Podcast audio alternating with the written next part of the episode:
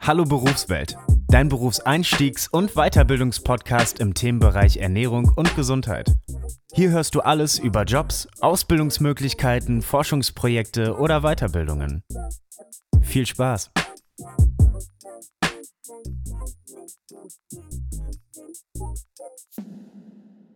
Herzlich willkommen an dich, Marie. Vielen Dank, dass du Zeit gefunden hast, hier im, im Podcast zu Gast zu sein. Und ähm, beginnen möchten wir, wie sonst auch, äh, mit einer kurzen Vorstellung. Also du kannst dich mal ganz kurz vorstellen, wer du bist, was du gerade machst. Ähm, ja, wie es dir geht, alles, was du sagen willst, aber nur alles ziemlich kurz, weil wir gehen ja in deinen Werdegang ziemlich tief dann noch den ganzen Podcast über rein. Sehr gut. Ich bin Marie, ich bin 32 Jahre alt momentan und äh, ich komme aus Düsseldorf beziehungsweise der Nähe davon, äh, Mühlheim an der Ruhr, kennt aber immer keiner. Ähm, genau, da bin ich geboren, da bin ich aufgewachsen, ähm, habe dann in England gelebt einige Zeit, bin wieder nach Deutschland zurückgekommen, habe ähm, dann in Indien gelebt die letzten Jahre und jetzt sind wir seit einem Jahr wieder in Deutschland und ähm, ja, mir geht's gut. Ich freue mich, heute hier zu sein mit dir. Von Indien nach Deutschland, back to the roots. Yes. ähm, jetzt wollen wir mal äh, back to the school gehen. Also wirklich kurz nach deiner Schulzeit. Du ähm, hast Abitur gemacht, denke ich mal, äh, auf dem klassischen Weg. Also korrigiere mich gerne. Ähm, und dann war die Schulzeit hinter dir. Was hast du dir dann gedacht? Wie, wie kamst du dann zu dem, was du jetzt gemacht hast? Oder hast du vielleicht sogar noch was anderes gemacht, ausprobiert? Ja, das ist jetzt auf dem klassischen Weg nicht ganz. Also ich bin in England zur Schule gegangen mhm, damals. Ich war im Internat. Ähm, ich habe deutsches Abitur sozusagen auch bekommen, aber halt auch internationales Abitur. Und ähm, ich glaube, das war schon eine ganz, ganz prägende Phase eigentlich, bevor das Studium ähm, anfängt. Ähm, weil ich wusste immer, dass ich was mit Medizin machen wollen würde. Oder sagen wir mal nicht, sagen wir nicht Medizin im Gesundheitsbereich, mein Vater ist Allgemeinmediziner, meine Großeltern waren beide Allgemeinmediziner. Also ich habe sozusagen von zu Hause, war ich es ja. gewöhnt, dass am Abendessentisch eigentlich immer nur solche Themen ähm, irgendwie besprochen wurden. Aber ich kannte halt auch das System. Also ich wusste ja, wie die arbeiten. Ich war immer mit meinem Vater auch oft bei Hausbesuchen. Als, als Kinder wird man immer oft mitgenommen. Ähm, und ich wusste ganz genau halt, wie dieses System arbeitet, wie starr dieses System ist. Und ich wusste auch, ähm, lustigerweise, dass es nichts für mich ist. Also mir war klar, dass ich nie in diesem System arbeiten wollen würde. Aber ich wusste gleichzeitig immer, dass ich irgendwas mit Gesundheit, also im Gesundheitssystem arbeiten möchte. Und ähm, war dann halt im, im, im, Internat und in England ist es ein bisschen anders strukturiert als in Deutschland. Da hat man sozusagen so Career Sessions und da wird halt sagen auch mit einem solche, solche Fragen halt wirklich angegangen. Und ähm, ja, schlussendlich bin ich dann zu dem Ergebnis gekommen, dass ich erstmal Medizin studiert habe. Obwohl ich halt wusste, dass ich nicht diesen Weg gehe. Aber das ist, glaube ich, auch so eine Sache in Deutschland, dass man sagt, man muss das studieren und dann muss man das genauso machen. Ähm, aber eigentlich sagt das ja keiner, dass man das genauso machen muss. Ähm, also habe ich das erstmal ja, angefangen mit, mit, mit, den, mit, der, mit der Idee, schon währenddessen rauszufinden, wo ich in dieses System letztendlich reinpassen würde. Und ähm, ja, ich denke, das hat auch ganz gut geklappt. Ich habe dann in Düsseldorf angefangen zu studieren. Also ich kam dann aus England zurück, da war ich bei 18. Ja, genau. Und dann habe ich angefangen zu studieren. Ähm, war auch eine gute Zeit. Ich möchte es auf gar keinen Fall missen. Es war wahnsinnig interessant. Ähm, ich habe sehr viel gelernt und ähm, ja, eigentlich eine gute, gute Basis gebaut für das, was ich ähm, letztendlich ähm, heute mache. Der, der, der Ernährungsbereich war da, glaube ich, noch gar nicht so, so stark an dem Punkt, oder ich dachte es wenigstens, dass er, dass er es nicht ist, weil ich meine, ihr als, ich weiß nicht, wer alles zuhört, aber als Ernährungswissenschaftler wisst ja, dass wir im Medizinstudium jetzt auch nicht sonderlich viel ja. über Ernährung ähm, da so mit, mit, mitkriegen. Ähm, das heißt, das, das war gar nicht so auf meinem Schirm. Ähm, aber in, in, in, meiner, in, meiner, in meiner Kindheit ähm, habe ich, glaube ich, schon ja, irgendwie das so ein bisschen mitbekommen. Ja, ich bin Ende der 80er geboren, ähm, so typische Vollwerternährung. Meine Mutter hat ähm, alles zu Hause selbst gemacht. Wir hatten einen Mühlstein, wir haben Sprossen gemacht, wir haben fermentiert, äh, wir haben Körner gequetscht. Also wir haben wirklich ähm, ja, so, so, so, so super viel selber gemacht und ähm, das habe ich irgendwie von Anfang an immer so mitbekommen. Und ähm, da, dann war das halt so, dass ich im Internat war und da gab es halt auch nur so typisch English Breakfast. Ähm, Im Winter gab es noch Porridge, das habe ich noch mitgemacht. Im Sommer habe ich mein eigenes Müsli immer gemacht. Und so bin ich dann auch in dem Yearbook gelandet. Ähm, da, da, wurde also spaßesweise geschrieben, wo sieht man die Person in zehn Jahren. Ja. Bei mir stand drin, dass in zehn Jahren wird die Marie auf jeden Fall eine, eine Müsli-Brand haben, ähm, weil ich mich halt irgendwie ja immer schon für dieses Thema gesunde Ernährung so interessiert hatte. Ja, und irgendwie schloss sich dann da wieder so ein bisschen der Kreis let letztendlich. Ähm, zehn Jahre sind zwar schon vorbei und eine Müsli-Brand habe ich auch nicht, aber es geht schon irgendwie in die Richtung ähm, auf jeden Fall. Genau. Ähm, ja, also wie gesagt, dann nochmal zurück zum Studium. Dann ähm, habe ich sozusagen auf der Suche nach meiner Position im Gesundheitssystem auch verschiedene Praktika gemacht in Unternehmensberatungen von morgens acht bis nachts um Mitternacht, ähm, um das einfach mal so auszuprobieren. Möchte ich auch nicht missen, ähm, war auch eine gute Erfahrung, die ich da gemacht habe, ähm, aber habe letztendlich auch gemerkt, dass das nicht ist, in, in, dass, dass es nicht der Bereich ist, in dem ich ähm, im, im, Gesundheitssystem arbeiten ähm, möchte, weil es dann doch eher eigentlich hm, um Profit und um Organisation sozusagen ging, als jetzt mit Patienten zu arbeiten oder für Patienten wirklich irgendeine Struktur zu verbessern, ähm, so ich das dann letztendlich ähm, ja auch guten Gewissens zur Seite legen konnte, weil ich gemerkt habe, dass das ist nicht, nicht was in, in was in eine Richtung ähm, ich gehen möchte. Dann ähm, ist mein Mann, beziehungsweise damals war auch mein Freund, nach Indien gegangen, nach Indien gezogen, mit Anfang 20 war das, da war ich noch im Studium ähm, in Deutschland. Und da bin ich halt, dann habe ich natürlich mal probiert, dann auch in den Semesterferien dort zu sein und die Zeit halt auch sinnvoll zu nutzen. Und ähm, da habe ich dann auch so ein paar Freiwilligendienste dort gemacht, unter anderem bei Care International, ähm, die ja sehr viel im Bereich Frauen- und Kindergesundheit arbeiten und die ich da unterstützt habe in, in größeren Projekten. Ähm, und es ging letztendlich auch immer da ähm, wie kann man Ernährung nutzen, ähm, um Frauen und Kinder in ihrer Gesundheit zu unterstützen. Und ähm, ja, da schloss sich dann auch wieder so ein bisschen der Kreis in Richtung Ernährung und dass mir das halt wahnsinnig viel Spaß gemacht hat. Ich wusste, dass der Modus ähm, sozusagen der Entwicklungshilfe nicht meiner ist, ähm, aber nichtsdestotrotz ähm, kam das sozusagen auch wieder, wieder eins aufs andere. Ich habe dann ähm, natürlich sozusagen gegen Ende des Studiums sucht man dann bei den Medizinern äh, meistens nach einem Promotionsthema und auch nach einem Professor, ähm, der ähm, irgendwie da gut zu einem passt. Moment. Der gut zu einem passt und ähm, bin dann auf den Lehrstuhl für ähm, Medizingeschichte und Ethik gestoßen und ähm, konnte da sozusagen auch, auch mein Thema, was ich so bearbeiten wollte, ähm, ganz gut mitbringen und konnte sozusagen den Professor, nicht den mir da ausgewählt hatte, auch echt dafür begeistern. Und zwar ging es darum, ähm, dass ich ähm, sagen Stillraten und Kindersterblichkeit in Indien oder in der, in der weniger entwickelten Welt ähm, mit England und Europa verglichen habe. Weil da kann man sozusagen Anfang, ähm, Anfang des, des 20. Jahrhunderts in Europa einen sehr starken Abfall sehen, den man jetzt sozusagen ähnlich in vielen anderen Ländern auch sehen kann.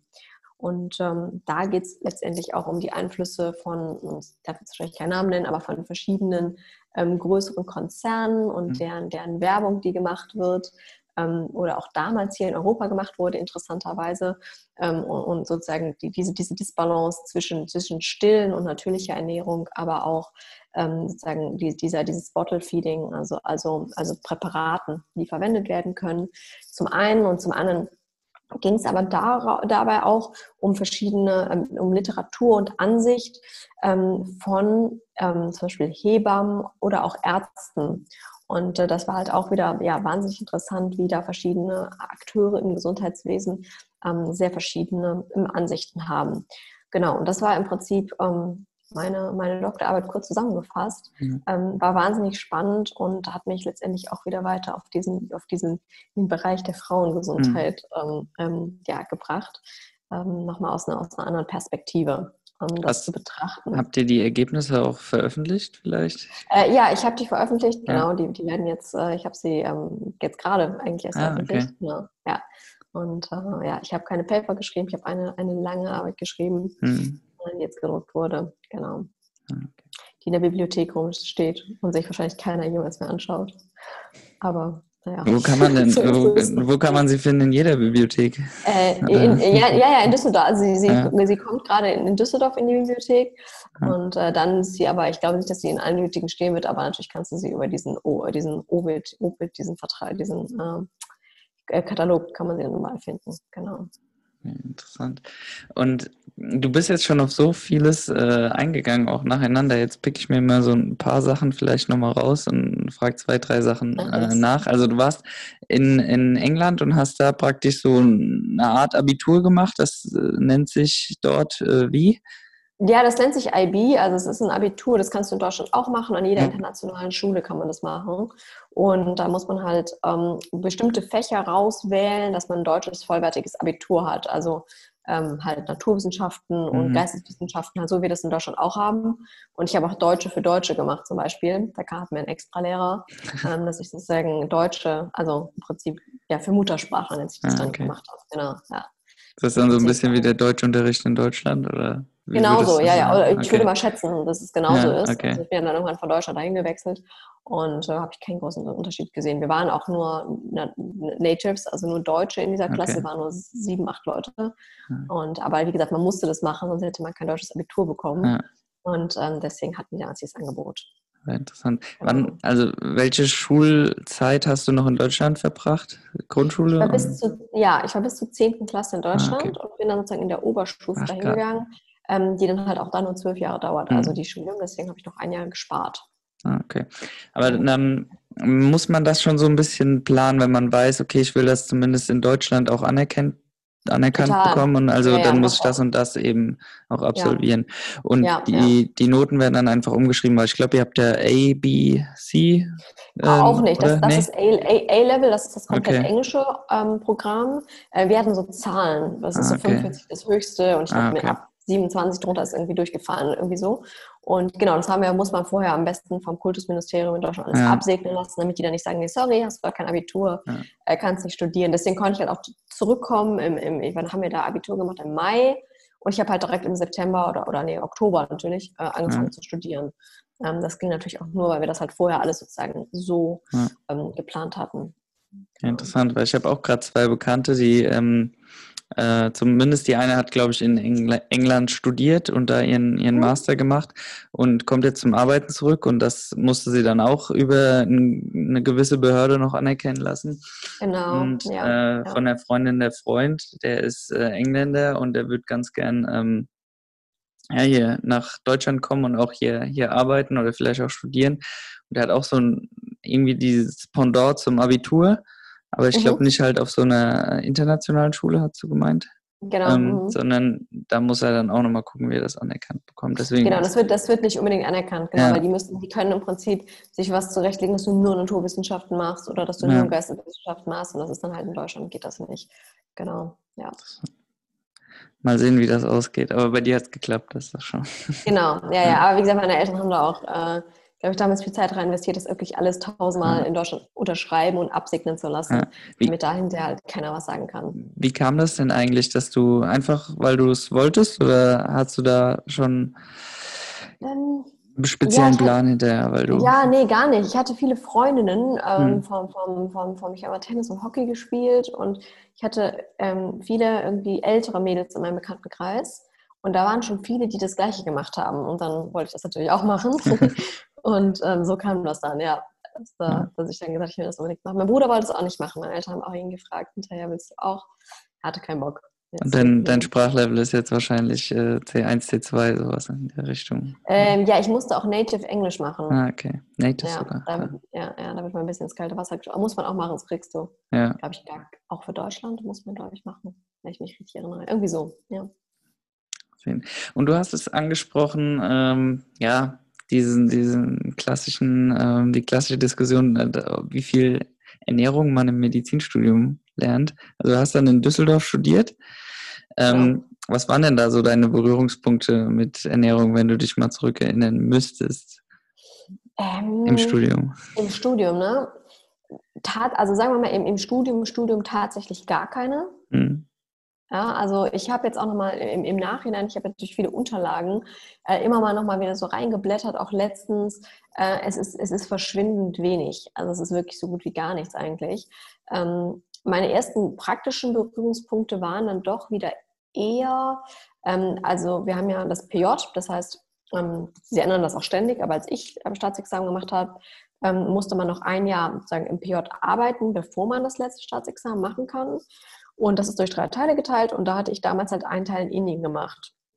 Und ähm, da war ich in der inneren Medizin und ähm, da war es halt wirklich auch total anders als in Deutschland, weil dort halt, sagen wir mal, es kommt jemand mit, einem, mit, mit einer Stoffwechsellage, die so prädiabetisch aussieht oder Fettwerte sind nicht ganz günstig.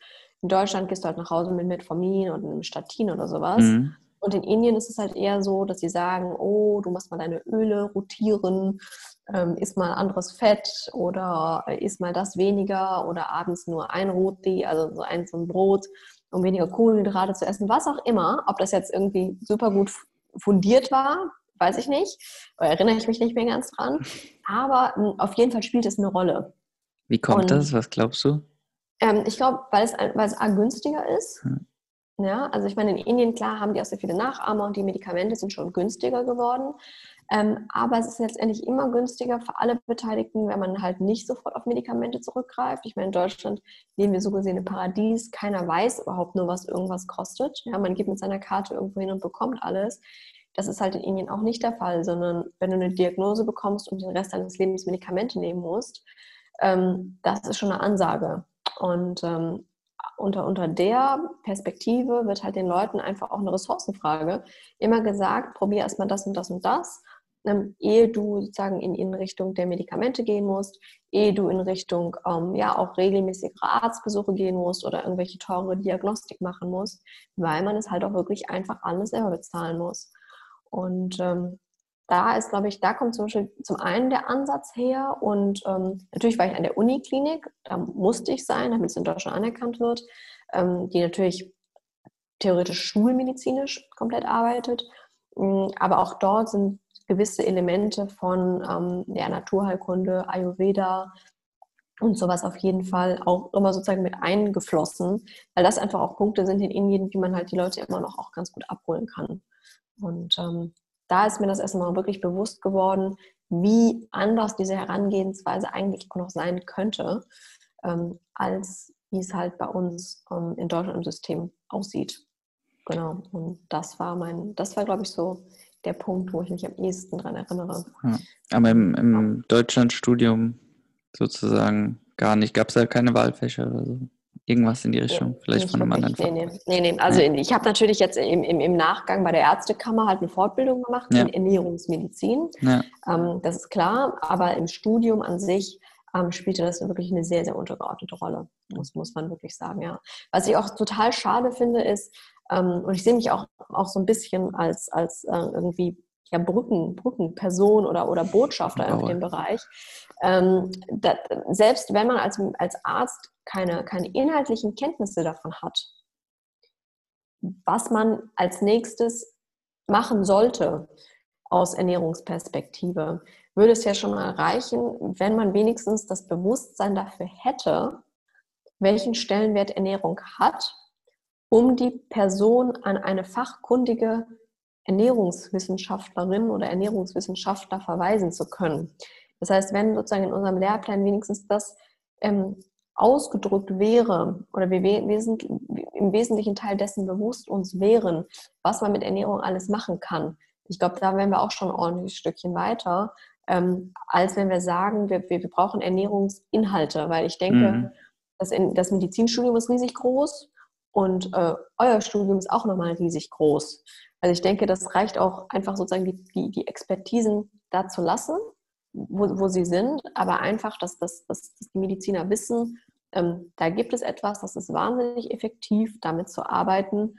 Ähm, und dass wir sagen, wir müssen besser zusammenarbeiten und wir müssen den Patienten wirklich sagen, ein Standbein einer Erkrankung ist die meinetwegen medikamentöse Therapie, aber der andere, das andere Standbein ist auch ähm, die Ernährungstherapie. Ja, ich glaube, wenn wir an dem Punkt ankommen im Medizinstudium, da sind wir schon ganz, ganz schön weitergekommen. Ja, und das ist anscheinend ja momentan nicht der Fall, so wie ich das jetzt raushöre auch. Ähm, und was, was ist denn, wenn dann ernährungsmitbedingte, zumindest mitbedingte Erkrankungen äh, besprochen werden in, im Ernährungs- oder im Medizinstudium? Ähm, kommt da wirklich so gar kein Verweis in die Richtung? Weil zum Beispiel, wenn du jetzt schon sagst, so prädiabetische ähm, ja, Werte, die da auftreten, dass dann mhm. direkt Metformin ins Spiel kommt. Ähm, äh, Gibt es da nicht, zumindest auf der Folie oder irgendwie dann so einen Mini-Verweis, ähm, wo das vielleicht herkommt, wie man das vielleicht gerade, wenn es noch im, im Rahmen ist? Doch, doch, den gibt es. Aber ich glaube, der Verweis ist da. Es steht auch in den Leitlinien, natürlich hast du mhm. bestimmt schon mal gesehen, in, ja, diesem, in diesem Flowchart, den es gibt, meinetwegen für Diabetes. Es steht überall drin.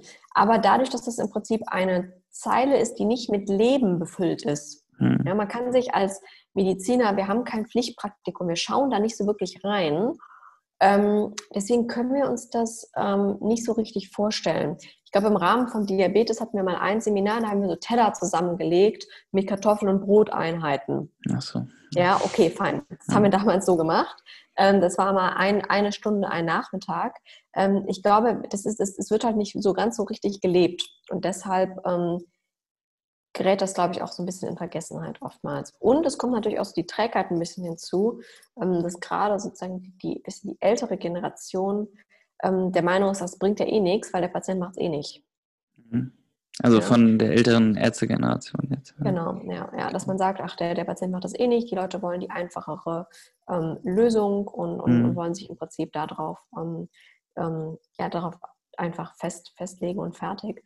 Ähm, was aber, glaube ich, auch wieder ein Punkt ist, den ich halt für mich früh hm, festgestellt habe, ist, dass in unserer Akutversorgung, wie du sie hast, hast du halt nur fünf Minuten Zeit pro Patient, wenn es gut läuft. Und ich denke, einen Patienten wirklich in seiner Ganzheit zu verstehen und in seiner Ganzheit sozusagen einmal anzusetzen und auch solche Themen wie Ernährung mit zu besprechen, dafür reichen fünf Minuten halt auch nicht aus. Und ich denke, das war auch ein Grund, warum ich gesagt habe, ähm, ja, so, so möchte ich nicht arbeiten. Das ist nicht meine Position ähm, im Gesundheitswesen, wie ich mit Menschen arbeiten möchte, was ich effektiv finde ähm, und wie ich einen guten Mehrwert leisten kann für, für andere Leute in diesem System. Ähm, weil ich denke, das braucht einfach auch ähm, ja, über fünf Minuten hinaus. Und ähm, das ist, glaube ich, auch ein Grund, warum diese Gespräche oftmals zu kurz kommen, ähm, weil in fünf Minuten schafft man nicht sonderlich viel zu besprechen, ähm, wenn es um Lebensstiländerung, wenn es um ähm, Ernährung geht und alle Dinge, die sozusagen ähm, neben, neben einer meinetwegen medikamentösen Therapie laufen ja. würden. Deswegen hast du dich weitergebildet und bist in die ernährungsmedizinische Richtung gegangen. Genau. Äh, da, da kommen wir auch sofort drauf. Mir fällt nur gerade nochmal ein zum Bezug Indien und an dem Universitätsklinikum, wo du tätig warst. Wenn es da wirklich so ist, aus welchen Gründen jetzt auch immer, dass da häufiger eben Ernährungsinterventionen gewählt werden, ähm, hast du da Zahlen, irgendwie mal was gelesen oder einfach nur deine persönliche Erfahrung an diesem Standort, wie da so die, die Erfolge sind? Also mit, mit Patienten, mit eben diesen Empfehlungen Mhm. Könntest du das? Also ich, ich habe es ich nicht gesehen. Ja. Ähm, sagen wir mal so, ich habe keine Patienten, das heißt halt, es ist also eines der größten Krankenhäuser in Indien, 2500 mhm. Krankenhausbetten. Ähm, es steht zur Verfügung wirklich allen. Das heißt, die meisten Leute kommen aus den ärmeren ländlichen Gegenden. Also ein riesiges Durcheinander, ein riesiges Gewusel dort. Ähm, aber ich war halt immer der einzige Ausländer. Das heißt, ich hatte immer den Bonus des, des Foreign Doctors. Ähm, und deswegen durfte ich halt immer die spannenden Sachen alle mit angucken. Und deswegen haben sich auch alle immer wahnsinnig viel Mühe gegeben, mir zu erklären, wie sie halt alles machen und wie das alles so gut läuft. Ich habe keine Zahl, wie das läuft, aber ich habe ähm, sozusagen von den Ärzten dort gesagt bekommen, ähm, dass es äh, oftmals super funktioniert und gerade bei Männern sagen sie immer, bringen Sie bitte Ihre Frau mit, weil ähm, die Frauen halt kochen und sich um alles mhm. kümmern und darauf aufpassen, dass die Männer auch richtig essen. Ähm, und ja, ich habe also ich habe gehört, Sie haben mir gesagt, dass es eine effektive Intervention ist, ähm, über, über Monate auch, wenn Leute betreut werden, dass sich dadurch echt was ähm, ver verbessern kann. Allein ähm, durch den Einsatz von Ernährung, ehe dass man sozusagen auf die Medikation zurückgreifen muss in vielen Fällen. Ich weiß auch nicht, wie genau dann das, das Gespräch da äh, war, aber glaubst du, das Bild hat sich auch bestätigt, dass da überwiegend vegetarisch äh, verzehrt wird oder gekocht wird? Ähm, das ist ja immer so ein ja, bisschen, da, ja, Indien. Ja, ja, ja, ich arbeite ja. gerade an, an, einem, an, einem, coolen Vortrag für zwei Wochen. Ähm, und ähm, da, da geht es genau um diese Frage Diabetes und, und Plant-Based Nutrition. Mhm. Ähm, man würde ja eigentlich denken, logischerweise, Indien, alle essen pflanzlich. Ähm, das ist äh, irgendwie, ne? wie, wie, wie, wie, hängt das zusammen? Jetzt darf ich natürlich auch nicht das Ergebnis des Vortrags vorwegnehmen. Ähm, aber was das Lustige ist, ähm, ja, die essen weiterhin alle ziemlich pflanzlich. Mhm. die Hauptprobleme sind da aber nicht wie bei uns ja, sehr viel tierische Produkte, sondern einfach sehr viel Zucker. Also Zucker ist immer noch ähm, eine, ne Sache, das ist ähm, auch so in deren Köpfen irgendwas, was mit dem Wohlstand halt auch gekommen ist. Mhm. Ähm, und alles, was übertrieben süß ist, ähm, ist in Indien einfach gang und gäbe. Leider. Ähm, ich glaube einfach auch so ein bisschen, dass der Geschmack ist ein bisschen geprimed, weil die Südfrüchte halt auch wahnsinnig süß sind. Also ähm, wenn es gibt dann halt verschiedene, nicht so wie bei uns, da gibt es ja alles um, ums Jahr herum, herum wird alles importiert. In Indien ist es halt wirklich so, es gibt eine Saison von ungefähr zehn Wochen, da gibt es halt Mangos und dann auch nur Mangos und den ganzen Tag und dann gibt es halt eine Papaya zu einem anderen Zeitpunkt, dann kommen Litchis plötzlich und all diese Früchte werden natürlich viel, viel verzehrt. Ja? Die essen nicht nur viel Gemüse, die essen auch wahnsinnig viel Obst. Ja. Und dieses Obst ist natürlich auch äh, mitunter wesentlich süßer als unsere Äpfel oder heimische Beeren oder sowas. Ähm, und ich glaube, daher kommt auch so ein bisschen diese Verlangen, das Verlangen nach dem, nach dem Süßen und die essen einfach wahnsinnig viel Zucker. Also das ist ein wahnsinniges Problem da drüben. Interessant. Wo hältst du den Vortrag? Ähm, der wird beim, ähm, ähm wie heißt das, VfWD-Kongress sein. Ah, okay. Dem Online-Event dazu. Genau, ja. genau. Ist ja alles online dieses Jahr. Ja. genau, ja. ja. Keine Reisekosten. Nein, keine Reisekosten. Und von Indien geprägt dann äh, eben auch zur Ernährungsmedizin in, in Deutschland. Hast du die Fortbildung gemacht? Genau, ja, ja, ja. genau. Die müssen, die, ja, die müssen wir machen ähm, bei der jeweiligen Ärztekammer, zu der wir gehören. Ähm, ich meine, es ist halt in Düsseldorf, deswegen habe ich es in Köln gemacht. Hm. Muss ich das machen. Genau. Wie läuft das so ab? Äh, und kannst du das, kannst du das empfehlen, so im Nachhinein? Ähm, ja, also ich glaube, sie ändern es jetzt, das habe ich mitbekommen. Ähm, das Curriculum wird geändert, ähm, weil es halt wirklich, ähm, sagen wir nicht sonderlich effektiv ist. Ähm, es ist eine Präsenzveranstaltung, ähm, es werden wahnsinnig viele Vorträge gehalten. Ähm, man muss aber leider sagen, es ist nicht so tiefgehend. Es sind viele Sachen, die sind echt veraltet. Also Folien, die werden, glaube ich, schon seit einfach 15 Jahren irgendwie wieder da ab, abgehandelt. Ähm, leider Gottes muss man diese Fortbildung einfach gemacht haben, weil sonst darf man das bei der Krankenkasse nicht abrechnen. Ähm, so, dass du halt viele Leute aus dem Krankenhaus hast, mit dem Ziel, dass die im Krankenhaus halt diese Komplexziffern abrechnen möchten, ähm, wofür du einen Arzt in Ernährungsmedizin Fortbildung einfach mal benötigst. Ähm, dann hast du, glaube ich, noch viele, die es einfach für sich auch selber machen, interessanterweise, für sich und ihre Familien, ähm, die zum Großteil aber auch ein bisschen enttäuscht sind hinterher, weil es einfach sehr oberflächlich ist und nicht so ganz am Puls der Zeit.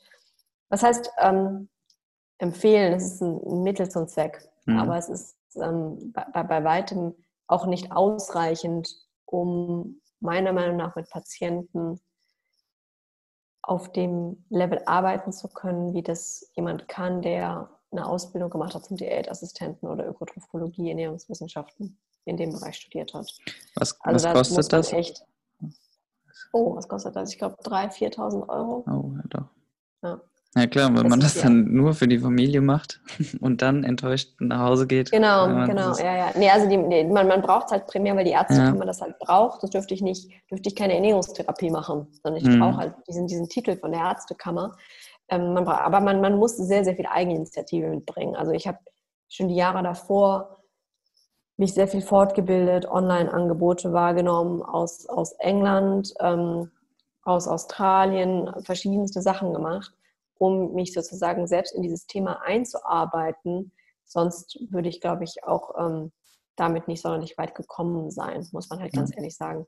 Ich habe damals mein, mein anderes Teil des PJs, also des praktischen Jahres, im King's College gemacht in, in England, auch nicht wissend, ähm, dass die eine super ernährungswissenschaftliche Abteilung dort haben. Mhm. Glaube ich, auch eine der Vorreiterabteilungen in, in ganz England. Ähm, und habe halt dann dadurch auch schon ähm, viel dort mitbekommen.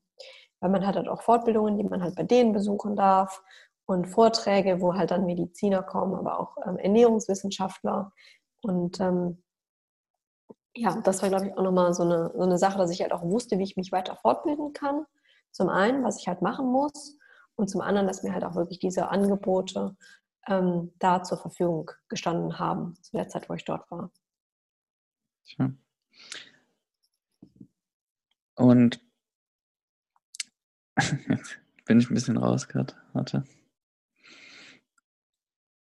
Du, vielleicht nochmal zu zu der Weiterbildung. Mhm. Du, da muss man doch auch, also zumindest bei diesem Ernährungsmedizin-Modul, äh, noch Fall, Fälle nachweisen. Ich glaube, mit, mit Niklas Oppenrieder von Penn hatte ich da schon mal kurz äh, drüber gesprochen und der hat auch gemeint, dass man da so ähm, Fälle aus der, aus der Klinik oder aus der Praxis eben nachweisen. Genau, ja, ja. Ich glaube, er sitzt ja in München, ne? er hat es da unten gemacht, ja. äh, weil jeder, man muss halt überall, überall anders machen, ist überall ein bisschen anders. Ich glaube, er musste das, glaube ich, zu Hause machen und sollte das irgendwie einschicken oder so, ja. wenn ich mich richtig erinnere, irgendwie sowas. Hatte ich auch mal mit ihm drüber geredet. Ähm, bei uns war das anders. Wir haben die vor Ort machen müssen. Also das waren sozusagen, ähm, genau, wir hatten diese ganzen Fälle, einen, glaube ich, einen Tag lang. Und wir waren irgendwie in zwei oder drei Gruppen aufgeteilt und mussten halt all diese Fälle durcharbeiten und dann hinterher sozusagen dem anderen, den anderen Leuten allen präsentieren. Genau, das waren, waren diese Fälle. Man muss aber sagen, es war sehr, sehr, ähm, sehr, sehr klinisch. Also es waren ganz viele ähm, ja. Intensivstationsfälle, Verbrennungsopferfälle, ähm, Refeeding-Geschichten nach Operationen mhm. und so weiter und so fort. Also es waren wirklich ähm, Magenteilresektionen und so weiter und so fort. Das waren ähm, ja also wirklich sehr, sehr, sehr, sehr, sehr klinisch. Das war jetzt nicht so in Richtung ähm, ambulante Betreuung Lifestyle-mäßig, wenn du in die Richtung gehen willst. Das war auch ganz viel von sozusagen von Berechnungen ähm, von, von Krankenhausfällen. Ähm, also das waren, war, war alles ein bisschen, ja. war ein bisschen anders. Also wahrscheinlich dann auch deutlich andere Fälle, als du jetzt hast, oder? Weil Total, ja, ja, ja, da war, da war fast, da war fast gar nichts irgendwie, hm. ähm, was da jetzt sich so wirklich überschnitten hat. Vielleicht hatten wir einen, einen insulinpflichtigen Diabetiker, kann sein, ja, ja. dass wir das da mal ausgerechnet hatten. Ähm, aber das war's. Also mehr, mehr kam dazu nicht. Aber ich habe auch nochmal, ähm, halt, als ich dann wieder in Deutschland war, verschiedene Hospitationen gemacht. Zum einen ähm, in, in, in Krefeld, ähm, sowohl in der, ähm, in der Kinder, in der Kinderheilkunde, äh, weil ich es total spannend war, fand, ähm, mal mit Kindern oder beziehungsweise nicht mit Kindern zu arbeiten, sondern doch auch indirekt, aber mit den, mit den Diätassistentinnen ähm, dort zu arbeiten, ähm, was sozusagen die, die ähm, was auch die Pumpen anbelangt von, von ähm, Insulinpumpen oder wie das alles gemanagt wird, wie das ausgelesen wird, wie die äh, Ernährungspläne erstellt werden, weil ich dachte, wenn ich schon die Möglichkeit habe, in sowas mal reinzuschauen, auch wenn ich jetzt nicht direkt mit solchen Kindern arbeite, fand ich es halt mega spannend, das, das mal zu sehen, weil ähm, da wird ja nochmal andere Technologie auch eingesetzt als jetzt bei einem Zweier-Diabetiker, der irgendwie mit 70 anfängt, ähm, da insulinpflichtig zu sein. Und ähm, das fand ich mega spannend. Das habe ich mir auch nochmal angeschaut. Ja. Und daraufhin, also wie gesagt, es, ist, es erfordert Eigeninitiative, äh, weil, wie gesagt, wir haben keine Placements, wir haben keine Praktika oder in, so in dem Sinne sondern muss man sich halt wirklich schauen, was macht für mich Sinn, äh, wofür interessiere ich mich, ähm, was möchte ich da machen ähm, und sich dann einfach ja, die, die äh, Fortbildungsangebote selbst zusammenzusammeln, auch ja. Geld zu investieren. Ja, muss man letztendlich sagen. Ich habe da rein viel Geld investiert, ähm, aber das muss man halt machen und ähm, dann kann man aber auch, glaube ich, viel, viel, viel, viel Theoretisches lernen, aber auch viel Praktisches lernen. Genau. In dem, in dem, warum ich eigentlich in Krefeld war, ähm, weil ich beim ähm, ja, Professor Frieling, der macht viel in, in, in ähm, Darm, Darmgesundheitsthemen und funktionelle Darmdiagnostik machen die sehr viel dort.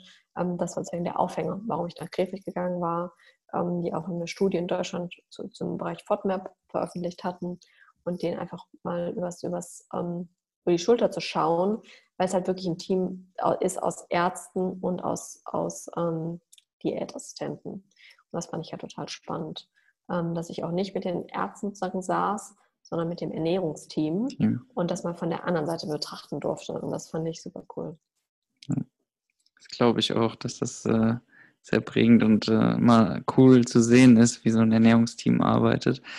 Eben, Weil genau. es ist halt oftmals auch eine sehr tolle Möglichkeit, ein Team aus verschiedenen Fachkräften zusammenzustellen und dann eben individuell auf äh, spezielle Fälle ähm, antworten zu können und jeder mit seiner genau. eigenen Expertise dann ähm, das hört man öfter auch gerade bei ja, ja. Diätassistenten, die in der Klinik arbeiten. Ja, das ist super spannend. Gerade weil du halt gerade bei diesen ganzen Darmthemen brauchst du ja letztendlich doch noch recht viel Diagnostik. Und da gibt es halt einfach mal alles. Da gab es sozusagen, dass du, die Patienten kamen rein und hast von, von Anfang bis Ende hast du alles sehen können. Die kamen mit ihren Beschwerden, es wurde wahnsinnig, also funktionelle Darmbeschwerden, Reizdarm, all diese Dinge wurden halt im Prinzip äh, ähm, ja mal nach einer Logik angegangen, ausgeschlossen und da durfte ich sozusagen diese ganzen, äh, diese ganzen Patientenpfade ähm, über, über einige Zeit einfach mit, mit, mit sehen, mit kennenlernen und halt auch diese interdisziplinären Gespräche ähm, auch, auch mitverfolgen und das war total spannend. Ja. Was glaubst du, wie viel deiner Kommilitonen dir in dem Bereich oder auf dem Weg gefolgt sind oder so auch in die Richtung gegangen sind? Was, was glaubst du, wie viele Mediziner interessieren sich tatsächlich dann auch nach dem Studium für mhm. Ernährung und sind bereit, da Weiterbildung und eben Geld auch zu investieren? So eine eigene Erfahrung. Du kannst ja wahrscheinlich jetzt keine ich glaube, Zahlen Ich glaube, ich glaube, es werden immer mehr. Ja. Auf jeden Fall. Ähm, ich glaube, da hat sich in den letzten, sagen wir mal, zehn Jahren auf jeden Fall nochmal, glaube ich, einiges entwickelt, weil auch die, ich glaube, die mediale Präsenz auch einfach größer geworden ist, was Ernährung und Lebensstil anbelangt, so dass auch die Patienten einfach mehr danach fragen. Ähm, das auf jeden Fall zum einen. Den Weg, den ich gegangen bin, hat ganz gezielt zu sagen, ich mache das so, wie ich das mache. Ich mache keinen Facharzt, ich gehe nicht in die Klinik. Ähm, ich glaube, das, das finden die anderen Mediziner so ein bisschen lustig, aber können sie auch, weil ja. ähm, ich lasse mich nicht durch dieses ähm, System wursten.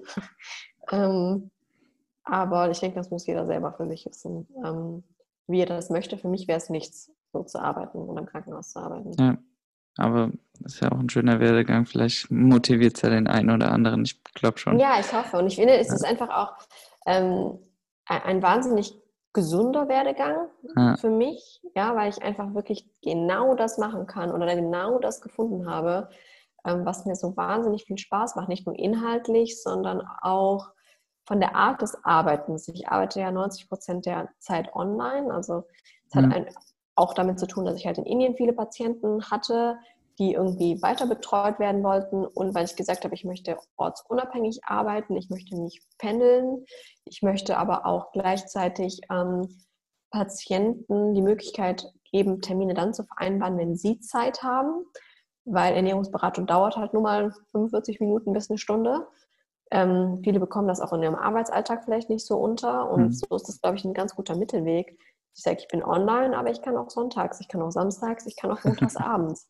Ja. Ähm, das ist so ein, so ein Mittelding anbieten. Und das ist halt als, als Arzt, ähm, wo man vielleicht in der Klinik ist oder in der Praxis ist, glaube ich, wird es auch, lockert sich das auch schon auf.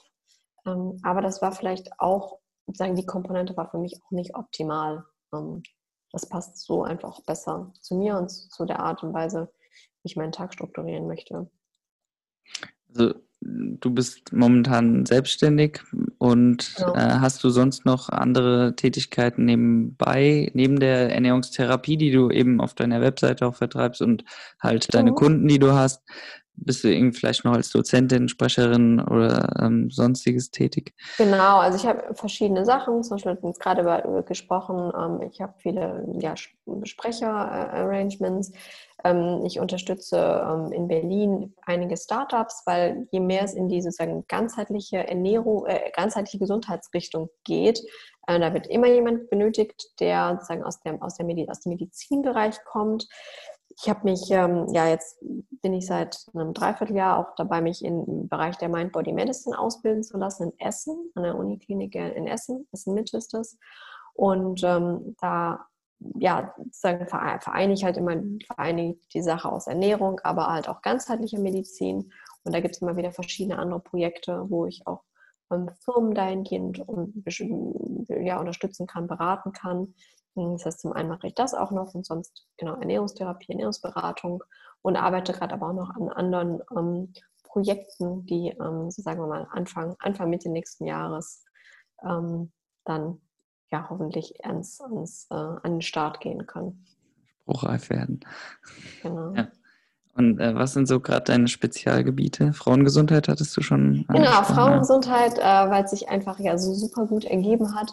Ähm, ich glaube, ja, ich hatte natürlich, ich glaube, das war wahrscheinlich bei jedem, der irgendwie im Ernährungsbereich ist, man hatte mal erstmal viele Leute mit Diabetes, glaube ich. Das, das, hat man irgendwie. In der allgemeinmedizinischen Praxis, ich meine, wo ich halt auch immer wieder mitgeholfen habe, meinem Vater über die Schulter geschaut habe, auch, ging es immer wieder ähm, um Diabetes, um Insulin, um Stoffwechsel und diese Geschichten.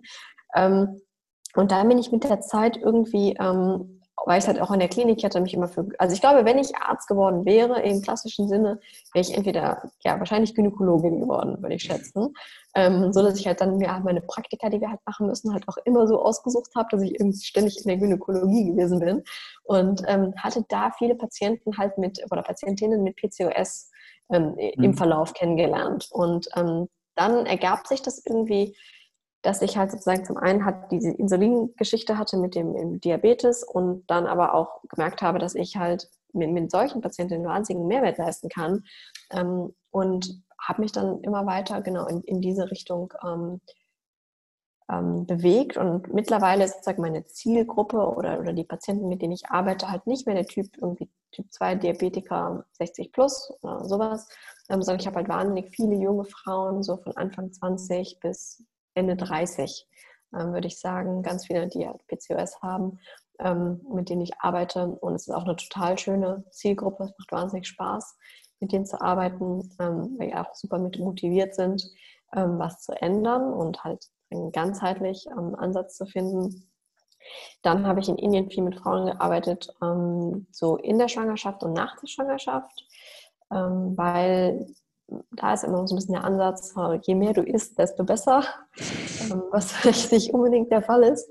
Und, ähm, ja, nicht nur in Indien. Ist, äh, nicht nur in Indien, ähm, aber da ist halt auch noch so die Struktur, du lebst halt meistens mit, dein, mit, dein, mit deiner ganzen Familie unter einem Haus. Mhm. Da haben halt alle noch so, so, so, so, so ein bisschen alte Tipps auch parat, ähm, dass man am besten für zwei isst und solche Geschichten. Mhm. Ähm, ja, dass, so dass viele einfach auch Hilfe nach der Geburt brauchen, wieder so fit zu werden ähm, und, und, und äh, wieder ein bisschen ähm, ja, abzunehmen oder ähm, dadurch, dass wir, hatten ja schon darüber gesprochen, alle sind pflanzenbasiert, ähm, viele sind ja, vegetarisch. Vegetarisch bedeutet aber da auch, dass man im Prinzip auch keine Eier isst, das heißt nur Milchprodukte maximal mhm. zu sich nimmt. aber es da auch eigentlich ja nur einen Käse und einen Joghurt gibt und Milch, das war's. Ähm, und dass sich deshalb viele einfach auch nochmal absichern wollen, essen wir genug Proteine und dass ich da sozusagen nochmal auch Schwangerschaften viele mit betreut habe ähm, und die sich halt alle in Richtung halt komplett pflanzlich, komplett pflanzliche Ernährung ähm, waren. Genau, das ist sozusagen der, der, der Frauengesundheitsschwerpunkt und darüber hinaus ähm, ist es Darmgesundheit, weil ich es einfach auch so wahnsinnig interessant finde und weil ich es so wahnsinnig eng verknüpft finde mit ähm, der Medizin, also sagen wir Medizin, Medizin in dem Sinne. Ähm, und ich deshalb mich einfach auch in dem Bereich FODMAP fort, fort ähm, ähm, gebildet habe und das einfach auch eine Sache ist, die ich ähm, ja irgendwie selber miterleben muss. Ich hatte in Indien, war ich immer sehr ähm, krank, muss man doch sagen, durch die äh, Lebensmittel, die eventuell nicht ganz ähm, sauber waren, vorsichtig auszudrücken. Und ähm, ich deshalb auch über sehr lange Zeit immer wieder Antibiotika eingenommen habe und selber gemerkt habe, wie ich da ähm, drunter auch langfristiger gelitten habe, ähm, dass meine Darmgesundheit einfach nicht ihr, ihr Bestes war. Ähm, und deshalb ich einfach auch ähm, ja, anderen Menschen irgendwie damit helfen möchte, weil ich einfach mich selber daran erinnere, ja. wie das einfach jahrelang mich wahnsinnig gequält hat. Ähm, und das ist so, ja, das sind so die beiden Hauptstandbeine. Ich denke, ähm, man, man, macht sich auch durch da Gedanken, was, wie, auf wie vielen verschiedenen Bereichen möchte man arbeiten. Ich meine, klar, als ich da mit den Diabetes 1er Kindern gearbeitet habe, ich gesagt, oh, das möchte ich auch machen. Aber ich finde, das, das ist schwierig. Ähm, ich glaube, man, man, braucht, man muss dann irgendwie so, so, so für sich festlegen, ähm, was, sind, was sind meine Leidenschaften, was möchte ich auf jeden Fall machen, was kann ich gut und ähm, um dann, finde ich, auch eine gewisse Erfahrung da in dem Bereich zu sammeln, ähm, Erfahrungswerte halt auch zu haben. Und so hat sich das ergeben, dass ich eigentlich ähm, fast ausschließlich sagen, auf diesen beiden Standbeinen ähm, mich momentan bewege. Also ich schließe nicht aus, dass sich das nochmal verändern wird in, in der Zukunft, aber das sind momentan so ähm, die Haupt, Haupt, ähm, Hauptbereiche. Ja. Schön. Und wenn es dir äh, Spaß macht, dann hast du doch schon die, die halbe oder mehr als die halbe Miete damit erreicht. Ja, ich, ja. Ich, ich, ich, muss auch sagen, ich habe immer darauf vertraut, ähm, als ich mich, wie gesagt, damals dafür entschieden habe, Medizin zu studieren, wissend, dass ich nicht im Krankenhaus den klassischen äh, Weg gehen werde, dass ich, dass ich was finde, ähm, was, was mich erfüllt und was mir Spaß macht. Und ähm, dass ich aber was gefunden habe, was ich, was ich trotzdem noch so nah eigentlich am Patienten arbeiten kann, ähm, und gleichzeitig aber auch noch halt selbstständig und in, in der Art und Weise arbeiten darf oder kann, wie es mir jetzt halt möglich ist. Ich glaube, das hätte ich gar nicht gedacht, dass das alles ähm, irgendwann mal so, so zusammenkommt. Aber ja, es ist gut, gut wie es ist. Ich bin sehr zufrieden mhm. damit. Zu PCOS. Ich möchte nichts ähm, anderes machen. Ja, zu PCOS, da hast du auch ein tolles Interview mit der Laura von Satte Sacht gehalten. Genau. Das, äh, das noch an der Stelle zu erwähnen. Ähm, falls jemand nicht weiß, was es ist. Ich wusste es vorher auch nicht, weil es jetzt nicht so mein Thema auch ist. Ich bin ja eher auch weniger betroffen davon. Äh, Esther kannte das und ich habe es mir trotzdem mal angehört. Es war auf jeden Fall sehr interessant und äh, lehrreich. Dann ja. kommen wir schon. Ach so? Wolltest du noch nee, ich, ich, muss sagen, ich finde es immer wichtig, dass man, dass man auch ja. bei, Patienten sozusagen ähm, auch, auch, aus medizinischer Sicht oder ich glaube, es gibt sehr, sehr viele so, so, so Pseudo-Ernährungs- ähm, Wissende, ja. nennen wir sie so, ähm, die Patienten oder die Menschen falsche Hoffnung machen, mit Ernährung ähm, was ausrichten zu können. Ja, es, es, gibt einfach Sachen, da kannst du mit Ernährung maximal, minimal unterstützen, aber das war's. Und das liebe ich halt an, an, der Arbeit mit, an, mit PCOS-Patientinnen so sehr, äh, weil du wirklich durch Ernährung in dem Fall einfach ähm, ja so wahnsinnig viel bewirken kannst. Und ähm, das finde ich einfach ganz, ganz wunderbar, wie man das sozusagen, diese, diese Sache da vereinen kann, ähm, warum es mir so Spaß macht. Und es sind ja relativ viele davon betroffen. Das ist, ja, äh, das sind sehr viele. Ja, ja. ja, ja. Glaubt man vielleicht gar nicht am Anfang. Aber jetzt kommen wir schon zur, zur letzten Frage. Wenn du deinen Werdegang irgendwie an irgendeiner Stelle nochmal ähm, neu bestreiten dürftest, würdest du es genauso machen? Oder hättest du auch irgendwo einen, einen, Punkt, wo du sagst, das hätte ich vielleicht anders gemacht? Oder irgendwas übersprungen oder vielleicht ja, noch ein Auslandsaufenthalt mehr dran gehangen? Gute Frage, hätte ich was anders gemacht? Ähm, ja, nein. Ähm, ich glaube, also Dinge, die ich sonst auch noch gerne gemacht hätte, sagen wir so, ist, glaube ich, hätte vielleicht noch gerne Psychologie studiert, so im Nachgang das hätte ich irgendwie auch noch, das finde ich auch noch wahnsinnig spannend, wenn ich das noch irgendwie hätte mehr besser einbauen können, weil ich glaube, das hilft einem auch ähm, wahnsinnig in der Arbeit mit Patienten, ähm, gerade was auch Ernährungspsychologie meinetwegen anbelangt. Das ist noch ein, ein, ein Feld, wo ich mich noch gerne hätte weiterbilden wollen und was ich auf jeden Fall noch machen wollen würde in der Zukunft. Ähm, ja, das ist so, glaube ich, das einzige Übersprung. Ich glaube, alles hat seinen Grund, warum man das irgendwie gemacht hat. Ich glaube, selbst wenn man das an irgendeinem Punkt nicht weiß, warum man mal irgendwas gemacht hat, ähm, irgendwann wird man daraus immer was Gutes ziehen. Von daher, ich glaube, ich möchte nichts überspringen, ich möchte nicht, nicht, nichts irgendwie anders gemacht haben. Ich glaube, das ist alles so gut, wie es ist. Jetzt vielleicht noch, was würdest du jungen, jungen Menschen mit auf den Weg geben wollen, die jetzt vielleicht nach der Schulzeit da stehen und äh, ja, so überlegen, was, was sie machen sollen. Ernährung interessiert sie. Ähm, würdest du denen dann, ähm, aber auch die Medizin sozusagen, äh, würdest du denen dann empfehlen, eher den, den Weg so zu gehen, so ähnlich wie du? Oder sagen wir anders, wem würdest du das so empfehlen und wem würdest du vielleicht eher sagen, ja, vielleicht dann auch direkt das ernährungswissenschaftliche Studium, Ökotrophologie oder Diätetik mhm. oder eine Ausbildung? Das, ja. ja, interessant, interessante Frage. Ähm, ich würde sagen, dass man eigentlich Dinge gar nicht so mega gut planen kann. Dass man, dass man jetzt sagt, okay, ich bin jetzt irgendwie 18, 19, ich plane das jetzt durch, ich mache jetzt das Studium, dann mache ich das und das und das und das und das. Und dann bin ich 30 und dann bin ich genau da angekommen. Ich glaube eigentlich in dem Horizont, ich glaube, so, solange man was macht, was einen nach vorne bringt und was sich irgendwie für, für den ganzen Weg richtig anfühlt, macht das. Das ist, glaube ich, eigentlich ähm, was auf jeden Fall an der Stelle, was an der Stelle richtig ist. Und man sollte diese ganze Sache, glaube ich, nicht zu sehr verkopfen und nicht zu sehr planen. Ähm, weil das kommt eh letztendlich alles wieder anders. Hätte ich gedacht, dass ich jetzt heute hier sitze mit dem, was ich sozusagen so gemacht habe, vor, als ich anfing mit dem Studium, hätte ich auf gar keinen Fall gedacht.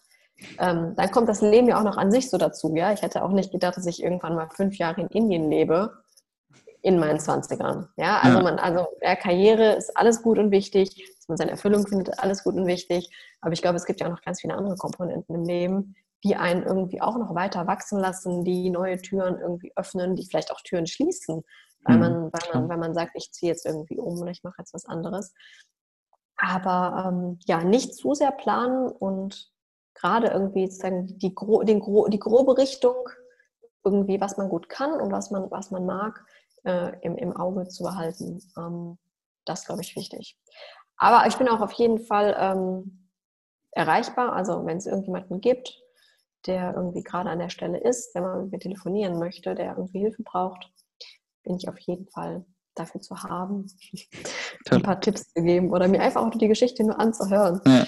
und zu sagen, finde ich gut, finde ich nicht gut, das mache ich super gerne. Also okay. ja, wenn tolles, das jemanden betrifft. Toll, tolles Angebot. Ich ver verlinke mal so deine Social Media Kanäle ja, und genau. deine Webseite ja. und vielleicht auch genau. LinkedIn-Profil, wer sich mit dir vernetzen möchte. Auf jeden Fall. Gerne, gerne tun. Einfach eine E-Mail schreiben oder sowas. Ja. Ähm, das, das mache ich super gerne. Super, dann haben wir es. Vielen Dank. Cool. Sehr cool. Danke dir. Perfekt. Dann vielen Dank, dass ihr bis an diese Stelle gehört habt. Ich hoffe, die Tonqualität war noch auszuhalten. Ich muss das jede Episode neu lernen. Es kommen immer wieder neue ähm, Kleinigkeiten dazu. Diese Episode nicht zu nah vorm Mikro stehen, dann, dann rauscht das auch so ein bisschen. Aber ich glaube, die Marie war gut zu verstehen. Das war's mit der aktuellen Folge von Hallo Berufswelt. Folgt uns auf den Social Media Kanälen für mehr Informationen oder einfach auf vwissen.org. Bis zum nächsten Mal.